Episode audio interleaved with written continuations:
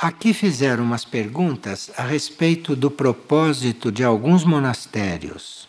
Por exemplo, qual é a proposta para o monastério do perdão, que é o monastério que está lá na casa do pátio. Ali naquele monastério deve ser criada uma espiral energética, uma espiral simbólica, né? que se organizará para elevar as almas. Essa é a tarefa daquele monastério. Por isso ele chama o monastério do perdão, como já vimos na última partilha, né? que demos o nome de todos os monastérios que estão autorizados a existirem no planeta. Então, este monastério do perdão deve organizar uma espiral. O que a gente compreende é que nós temos que começar por perdoar a nós mesmos, né? Porque se a gente não perdoa a si mesmo, se a gente está lá sem perdoar a si mesmo, porque todos nós precisamos nos perdoar, né?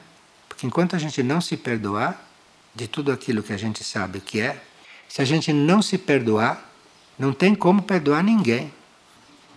E a lei do perdão é fundamental neste momento. Então, essa espiral está sendo organizada ali, deverá se erguer. E essa espiral tem que coligar o local físico do monastério. Local físico é a casa, o jardim, são as, é o prédio.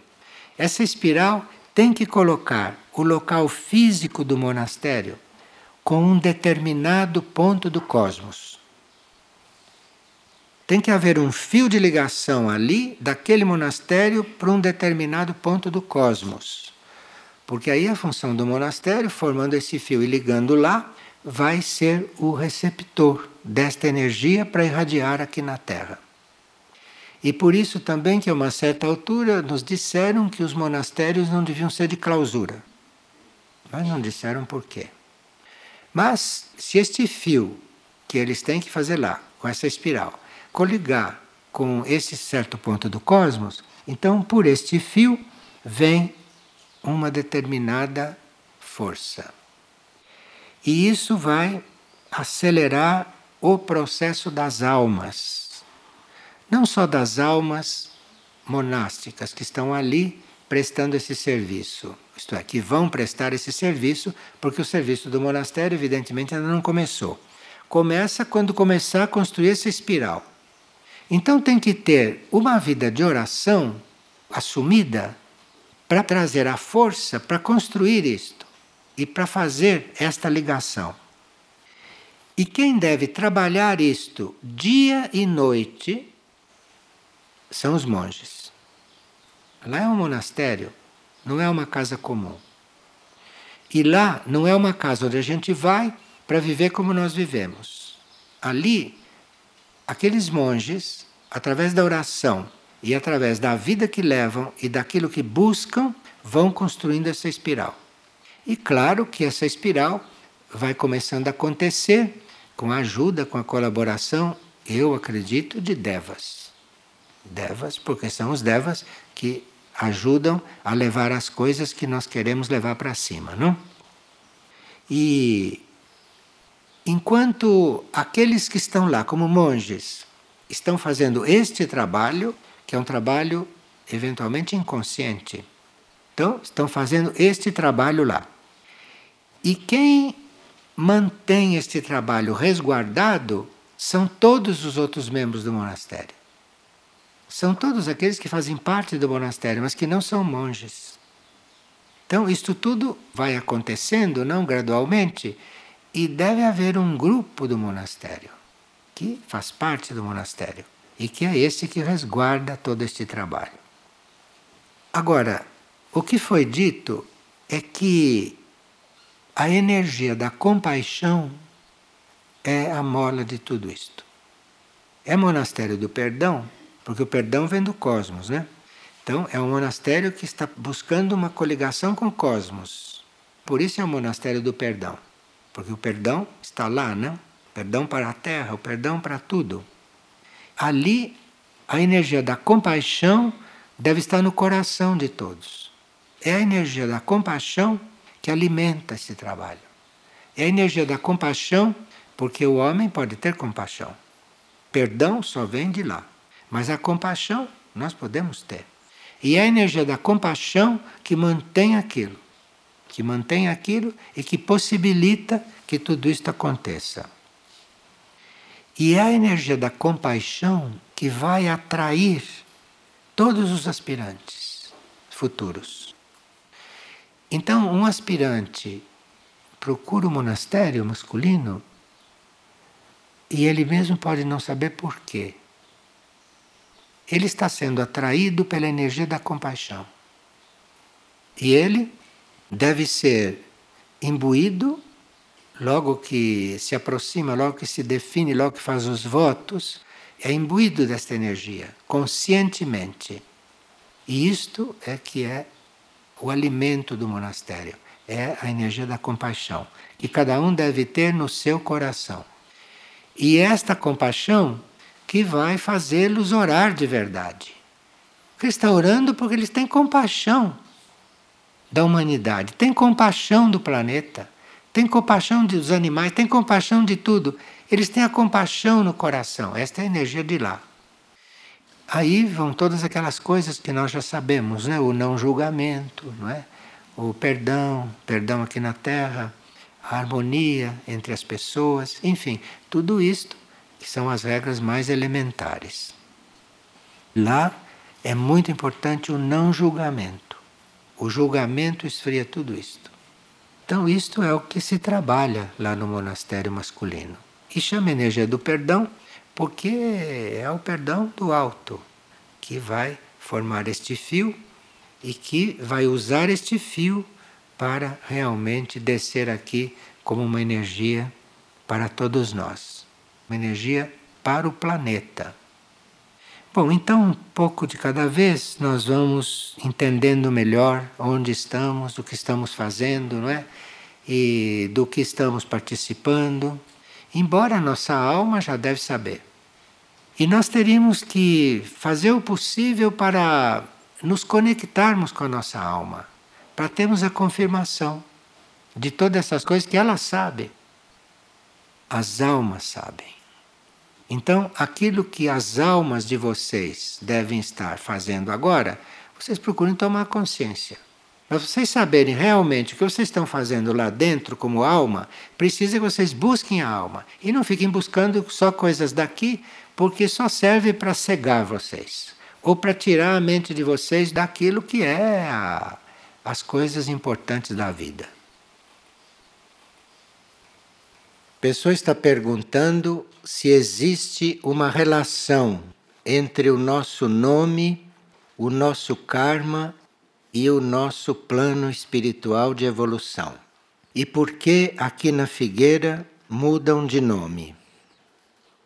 Quando se trata de um nascimento organizado, isto é, quando os seres que devem procriar estão organizados antes de encarnarem lá nos planos internos, quando eles vêm à encarnação juntos para procriar, para fazer esse trabalho, porque isso é um serviço, né? Entre as almas isso é considerado um serviço. As almas evoluídas procriam aqui a serviço, não assim como todo mundo procria como os animais. As almas evoluídas se unem e vêm para servir. Então está tudo organizado. Elas já sabem quem vai nascer, já sabem qual é a, o trabalho a fazer com aquela nova alma. Enfim, isto é organizado. E isso é organizado antes de todos reencarnarem do pai, da mãe. Isto é organizado lá em cima. Então, nestes casos, o nome é muito importante, porque o nome do ser que vai encarnar faz parte de todo este contexto porque um nome pode nos ajudar muito, tanto pelas relações que ele tem com certos seres que trouxeram o mesmo nome no passado. Então, um nome tem um peso. Por exemplo, alguém que chama Maria, isto tem um peso enorme, Porque Maria era o nome da mãe de Jesus. Alguém que chama João, isto tem um enorme peso de João Batista, de João Evangelista, compreende? Então são nomes impregnados de um passado espiritual. Agora, claro que à medida que este nome vai se desgastando, vai sendo mal usado, pessoas que não são conscientes vão obtendo estes nomes, isto também vai se desgastando. Agora, sempre que nós nos coligamos com o nome destes, se nós estamos coligados com o espírito, então no plano espiritual somos muito ajudados, porque os nomes têm relação com todos aqueles que tiveram peso no passado e que os usaram. É realmente uma, uma arte saber dar nome para alguém quando este alguém encarna, quando este alguém vem ao mundo. E o nome que é dado traz a intenção de quem o deu. O nome fica carregado daquela intenção. Se recebemos um nome, aquilo vem com a intenção de quem o deu. Então eu posso chamar José e ter uma certa força este nome, porque aqueles que me geraram tinham uma intenção quando me chamaram José. Agora, se alguém chama José assim, sem nenhuma intenção, não tem o mesmo peso, compreende? Não tem o mesmo peso como nome. Então, nós podemos sim apelar ao nosso nome, se ele está carregado de intenções, e podemos sim sermos ajudados. E se este nome me foi dado com uma certa intenção evolutiva espiritual, cada um que pronuncia este nome quando me chama, me dá um pouquinho desta energia que está no nome. Então, se o nome tem valor, tem e pode não ter nenhum, dependendo de como foi dado e dependendo de o que fizemos dele e como estamos tratando, como o estamos usando. Agora, por que aqui se muda de nome? Não, aqui não são todos que mudam de nome. As pessoas às vezes pedem para mudar de nome para serem ajudadas a se libertar um pouco do seu passado como ego. Porque é o ego que tem nome, não é? O nome da nossa alma, por exemplo, não sabemos. O nome do nosso ser interior não conhecemos. O nosso nome cósmico não conhecemos. Esse nome que a gente usa e que se autonomina, isto é o nome do ego, não é? Por isso é que alguém, para ser ajudado, a transcender o ego, para se libertar do ego, ou para cortar laços com o passado. Então chega aqui às vezes pede para mudar de nome. Então o nome é trocado com a intenção de ajudá-lo a se desidentificar do que ele foi até aquele momento, compreende? Então, aqui, se uma pessoa pede para mudar de nome e, o nome é trocado, ela deve saber que está com uma oportunidade de esquecer o que ela foi. No tempo que ela chamava Terezinha, morreu, acabou, não existe mais a Terezinha, por exemplo. Existe outra coisa que está chamada diferente. Isto é o princípio de se trocar o nome aqui. É mais para ajudar a pessoa a se desidentificar do que ela foi até chegar aqui. Agora, depende de como ela usa isto também. Se ela, apesar de estar com o nome trocado, pensa como antes, faz como antes, sente como antes, foi inútil trocar o nome. Então aí precisa ver como a gente está usando, não é, esses processos. E esta mesma pessoa pergunta se nós estamos destinados a ter um câncer, se existe uma forma de que isto não aconteça pelas leis espirituais, assim como outras coisas como cegueira, etc. Pelas leis da terra, pelas leis naturais, certas coisas não têm cura ou não se modificam. Mas se aqui agirem leis de outros planos que não são kármicos, por exemplo, uma pessoa está destinada a ter um câncer. Isto é kármico, não? Um câncer é sempre kármico. Um câncer não vem por acaso. Câncer é kármico. E o câncer vem para nos purificar de antigas maldades. Porque o câncer dá quando existe maldade presente a ser purificada. E esta maldade pode ser inconsciente, pode ser subconsciente. Muitas pessoas têm câncer, mas não têm lembrança de terem sido tão más, a ponto de ter um câncer. Mas elas têm uma maldade acumulada, que não é desta vida. E muitas vezes não dá para dentro da lei kármica se ir purificando certas maldades, principalmente quando está ligado ao corpo físico. Então vem um câncer, porque o câncer queima tudo, queima a maldade. Isto dentro da medicina espiritual. Agora, se a pessoa não está numa linha transformativa, ela com o câncer foi apenas aliviada de um certo karma de maldade, mas não se transformou como poderia se transformar. Porque quando a pessoa está totalmente decidida a se transformar, e quando a pessoa não quer mais ser como foi, então, se ela praticou muita maldade nas vidas anteriores, ela pode não se lembrar. E ela tem um câncer. Então, ela saiba que aquele câncer veio para purificá-la, para liberá-la de toda aquela maldade acumulada. Então, se ela aceita isto, se ela sabe lidar com isto, isto pode ter um grande valor evolutivo. Nós conhecemos uma pessoa que desencarnou através de um câncer.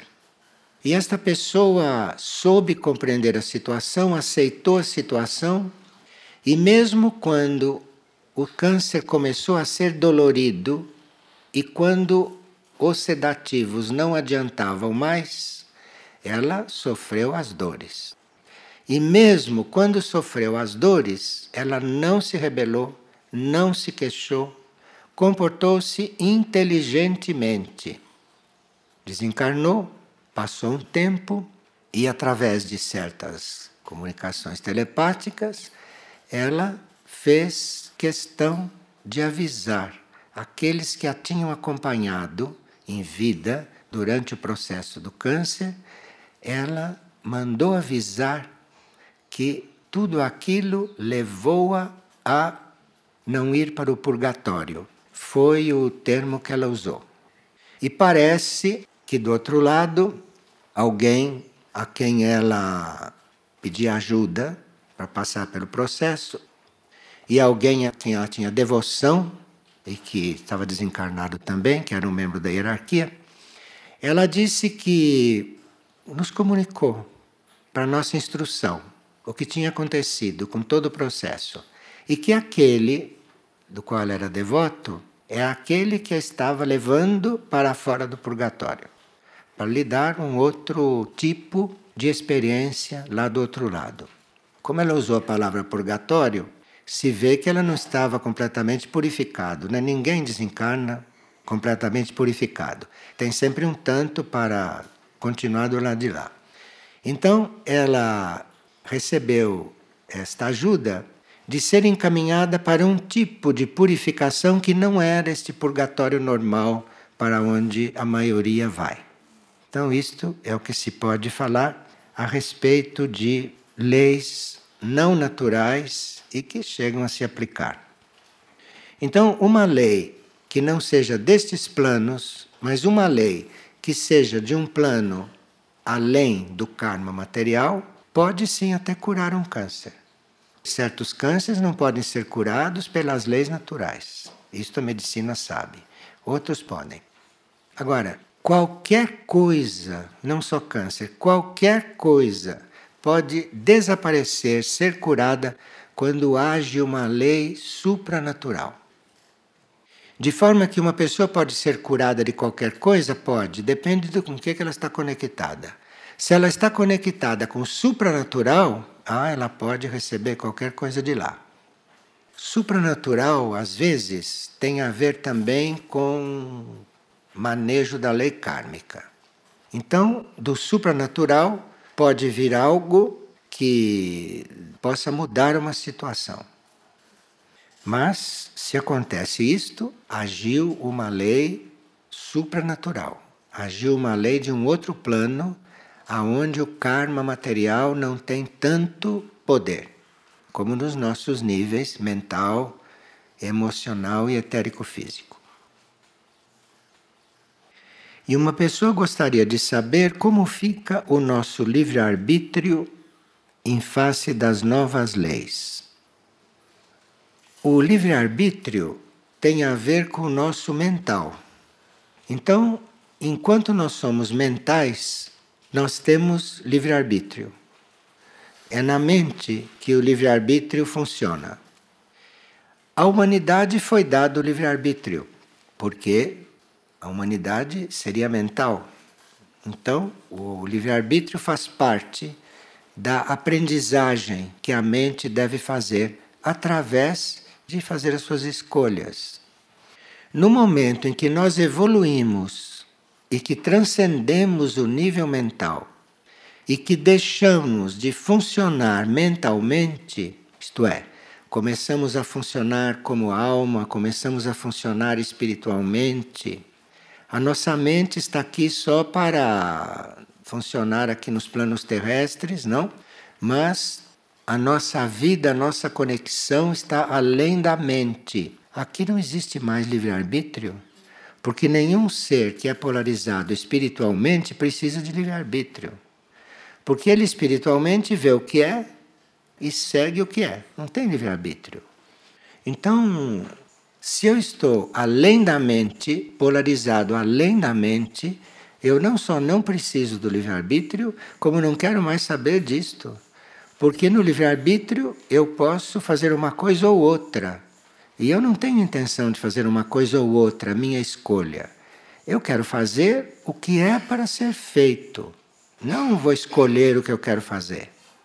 Fazer o que é para ser feito. Então eu não preciso de livre-arbítrio. Aí o que entra é o nível intuitivo, é o nível espiritual, não existe mais livre-arbítrio. Agora, sempre que nós encarnamos, e portanto encarnamos na mente também, no corpo mental, mesmo que a gente já esteja funcionando espiritualmente, se eu estou encarnado num corpo mental, o livre-arbítrio está disponível aqui em alguma gaveta. Eu posso sim usá-lo, se eu quiser. Mas eu só vou usar o livre-arbítrio em último dos últimos casos, só depois que eu vejo que não fica claro o que tem que ser. Aí vou usar o livre-arbítrio.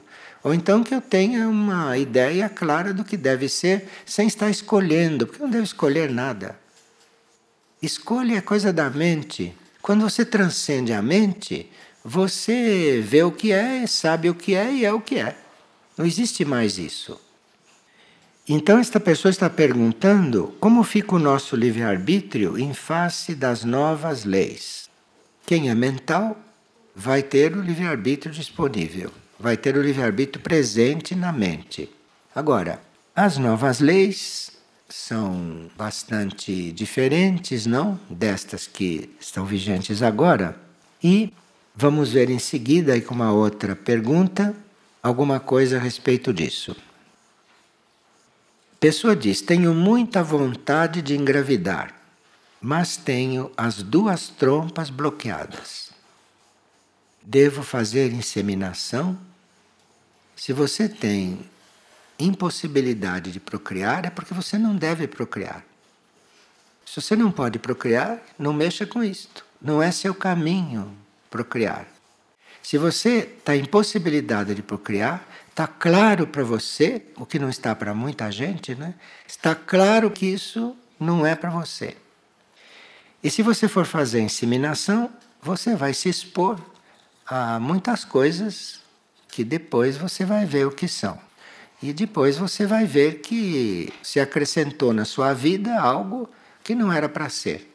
Porque mais claro do que não poder procriar não existe para quem não deve procriar. E uma pessoa diz: é muito comum eu sonhar que estou menstruada. Isso é normal ou é um aviso? Bem, na nossa cultura e na nossa educação, todos os seres femininos acham que devem ser menstruados. Isto não é bem assim, sabe? Tem seres femininos que não menstruam nunca e que não são doentes. São normais, de outro jeito. Então, se você sonha que está menstruada, é porque você, no fundo, tem desejo disto. Você está aí influindo com seu desejo. Seria melhor se você esquecesse disso, tirasse isso da sua mente. Tirasse isso da sua mente, não pense mais nisso e veja o que acontece. E outra pessoa pergunta: por que devemos orar? Bem, quando nós oramos, estamos fazendo uma espécie de pressão para nos elevarmos de nível, não? Estamos fazendo uma certa pressão para subirmos de nível. A oração, então, é uma forma de pressão para nós nos erguermos do estado em que estamos para passar para um outro estágio. E há o caminho da oração, não? que vocês devem conhecer, pelo menos em parte, e saber então quais são os resultados desta oração, no sentido de ir elevando vocês de nível de consciência. Então nós podemos orar para nos elevar, orar como trabalho espiritual nosso. Como podemos orar a serviço, não para nós? Podemos orar a serviço. Não estamos pensando em nós, não queremos nada para nós, mas oramos. Aí estamos servindo, servindo. Mesmo que a gente ore sem motivo, ore por orar, está servindo. Não está orando para si, mas está fazendo uma espécie de pressão para o alto que está ajudando o planeta, o seu ambiente, seres que estão coligados, mesmo que ore sem querer nada mas então está orando a serviço. E pode estar orando também a serviço do planeta nesses casos. Porque tudo precisa de oração, não só nós individualmente, mas a humanidade precisa muito de oração, o planeta nem se fala, tudo precisa de oração. Tudo precisa de força para ser erguido, principalmente nesta época em que as forças evolutivas estão atuando muito fortemente e estão em contraste com as forças evolutivas. Então, oração é sempre de muita ajuda. E se nós não estamos orando para nós, estamos servindo, porque a nossa oração está servindo para algo desconhecido, que nós mesmos não sabemos para que está servindo, mas está, porque é uma forma de pressão para o alto, para cima, e algo está se erguendo, algo está se transformando. Uma pessoa estava cumprindo uma tarefa no mato. E no meio do mato ela viu um cristal violeta. E aí ela se aproximou para verificar se era realmente um cristal ou o que era. E quando ela chegou perto, viu que era uma folha. Não era cristal. Ela viu o cristal de longe. Aí ela se afastou e não havia cristal nenhum ali no plano físico. O que isto quer dizer? Você pode ter tido uma visão no plano astral. Você pode ter visto um cristal no plano astral. E aquilo se superpôs à sua visão física. Então você estava olhando para uma certa direção no bosque, você estava é, olhando para a folha, né? Mas no astral você viu um cristal e aquilo se sobrepôs. Então, em vez de você ver a folha física, abriu a sua visão astral e você viu o cristal que era astral. E quando fechou aquela visão astral, você voltou a ver a folha, quando chegou lá perto. Foi uma visão astral que se projetou aqui. Da mesma forma, você pode, com a visão astral, ver alguém, aquilo se projetar aqui, parece que esse alguém está aqui, mas não está. Ele está projetado aqui, mas ele está lá. Mas foi projetado aqui, porque você viu lá e houve essa projeção. Isto pode acontecer. E se é verdade que nós teremos nesta nossa raça atual seres das subraças futuras desta mesma raça. Então, nós estamos na quinta subraça da quinta raça e ele está perguntando se vamos ter entre nós seres da sexta e da sétima subraça. Sim, pode ser sim. Pode ser sim que estejam até por aqui.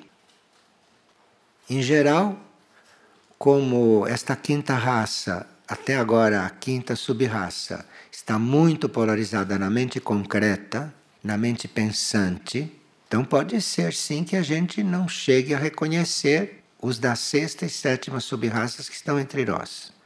Porque nós só percebemos o lado material das coisas. E então não vemos diferença entre um ser da quinta subraça, um ser da sexta e um ser da sétima, que pode estar aí.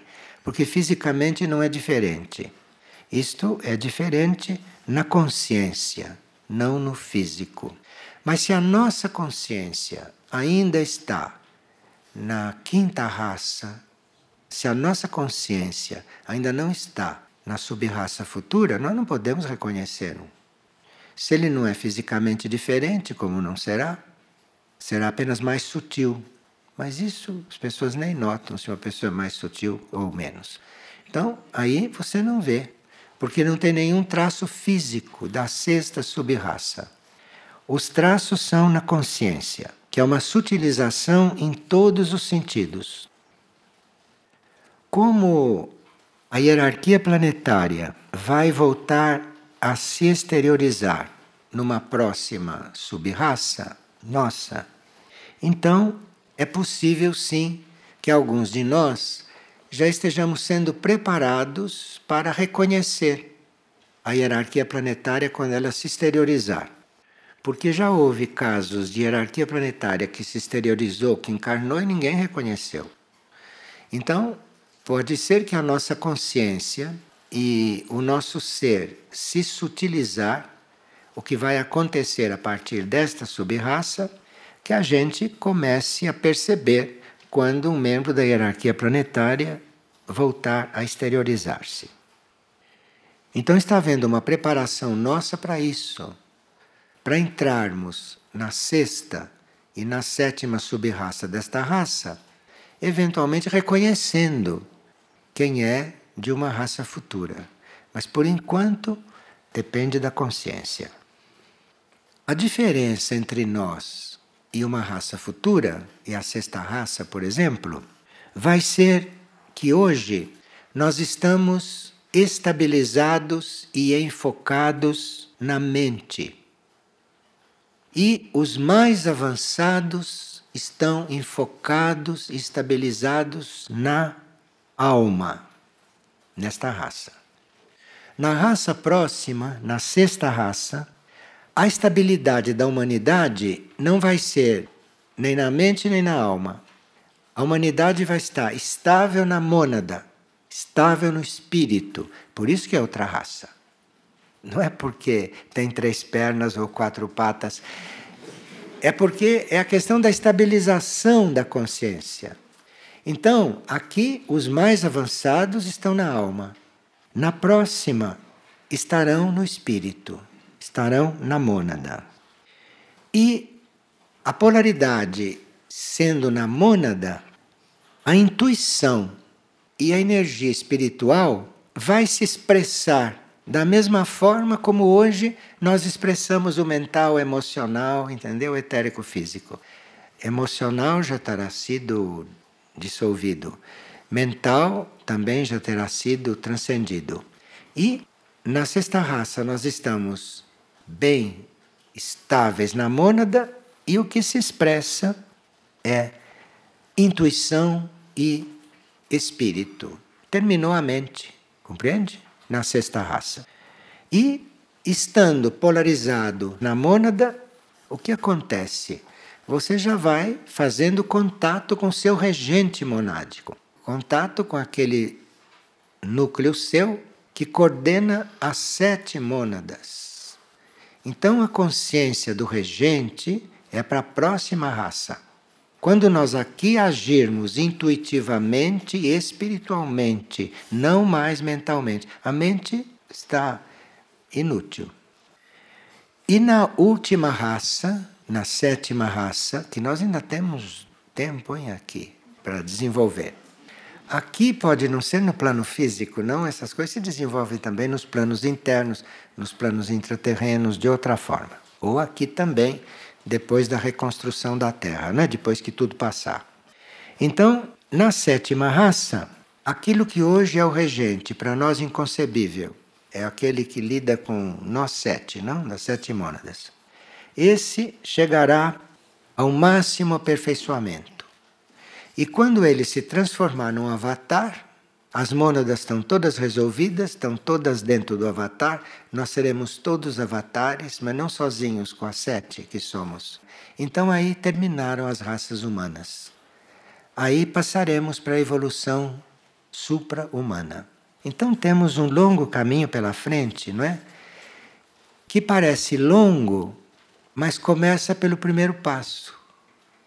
Então, se você deixa de fazer uma coisa hoje que não deve mais fazer, você já deu um passo em direção a isso. Não há hum, meios de você estar analisando muito. Você tem que dar os passos que deve dar. E por menor que seja, é um passo em direção a tudo isso. E a pessoa está perguntando se pode haver mudança de uma mônada encarnada por outra mônada mais carregada de problemas kármicos. Não, isso é impossível. A lei da transmutação, que é uma lei espiritual superior, a lei da transmutação não é como a lei da morte, nem como a lei do nascimento. A lei da transmutação é uma lei superior, que se aplica em alguns casos. Se aplica em alguns casos. E o que nós chamamos de lei da transmutação é a mônada ser trocada por outra mônada. Uma mônada cede o corpo para outra mônada. Então é outro indivíduo no mesmo corpo. E há seres que percebem isto mesmo antes de acontecer. Já sabem que vai haver uma coisa muito forte já começam a perceber, já começam a se preparar e criam uma situação de muita harmonia e de muita normalidade. Então, essa troca pode se dar até imperceptivelmente, pode se dar até durante o sono do corpo físico. De forma que o indivíduo vai dormir hoje e amanhã é outro indivíduo. Durante o sono, isso foi trocado. Isto não é comum Obviamente, não é comum. Houve casos assim muito conhecidos, como o caso de Gandhi, por exemplo. Gandhi era um advogado. Gandhi era uma pessoa do mundo e um advogado. Advogava. Um dia ele levantou e era o Gandhi. Ele de advogado passou a ser um libertador da Índia. Veja o que é a transmutação. Então, a mônada que ingressa é sempre mais evoluída, porque isto é uma lei evolutiva, isto não é uma lei normal. Então, para você passar por uma transmutação, você passar por uma troca, ali vai entrar uma coisa mais avançada, mais evoluída. Esta lei não é muito normal, não. Não é muito normal porque nós estamos em outro estágio, não? Ainda estamos no estágio do livre-arbítrio, estamos nesse estágio que estamos, da evolução natural. Isto não é evolução natural, né? Então precisa que, por exemplo, que o nosso corpo tenha condições de suportar uma outra vibração estranha para ele, porque este corpo foi feito para esse ser que está aqui dentro. Então este corpo está habituado com as vibrações desse ser que está aqui dentro. Se esse ser é trocado, é preciso ver se o corpo suporta, se o corpo aceita como corpo. Não é bem aceita, se ele pode. Se ele pode mudar de vibração. ter uma outra fonte dentro dele. Então o corpo deve estar já disciplinado. Disciplinado é a palavra. Quando se fala de disciplina, nós estamos falando de disciplina como necessidade de nós nos organizarmos, de nós funcionarmos evolutivamente, não é? Dentro do raio da ordem e da disciplina. Mas quando se fala de disciplina do ponto de vista superior, não é isso não, porque isso já está feito. Quando se fala de disciplina de um ponto de vista superior, é você aceitar você está disciplinado a ponto de aceitar qualquer outra energia que venha trabalhar em você. Percebe o que é disciplina? Então o corpo precisa estar muito disciplinado. Imagine se eu saio do corpo e vem outro, com outra energia, com outra evolução. O corpo tem que estar disciplinado. O corpo tem que ter disciplina não só para aceitar, mas tem que ter disciplina para suportar, e para manejar aquilo. Então, o trabalho que se faz da disciplina é praticamente nada do que deveria ser. Para nós, trabalhar em disciplina é pôr o lenço na boca quando tosse, é, são várias coisas assim. Trabalhar disciplina é ter horário, é não falar alto, mas isso são coisas que nem se devia estar tá tocando nessas coisas. Porque disciplina mesmo, que se estaria trabalhando, é você estar totalmente preparado para qualquer coisa que venha habitar o seu corpo, em nome da lei evolutiva e do serviço. Isso é disciplina. Então a grande maioria não tem disciplina para ser transmutado. Imagina se troca o, que está lá dentro e o corpo diz: o que é isso? Não estou acostumado com isso. Ele não tem o mínimo de disciplina. Isto é que é disciplina, num sentido de um outro nível. Mas enfim, a mônada que ingressa é sempre mais evoluída. E nós precisamos ter disciplina para acolher uma outra coisa, completamente diferente de nós, completamente diferente de nós. Como consciência, como tarefa, como vibração. Isto é um corpo disciplinado que se dá a isto. Então nós temos já a nossa noção de disciplina, temos mais esta. Vamos aperfeiçoar o nosso conceito de disciplina. Vamos nos disciplinar. Quem sabe se podemos ser úteis, não? De repente o nosso tempo acaba, mas o corpo está bem, então nós partimos, vamos embora porque o tempo acabou e o corpo fica aqui mais um pouco, servindo a outro que não vem pela lei da hereditariedade, nem pela lei do nascimento físico, que são leis bárbaras né, para uma alma evoluída. É uma barbaridade a lei do nascimento físico aqui. Então, um ser evoluído não pode estar dentro desta lei.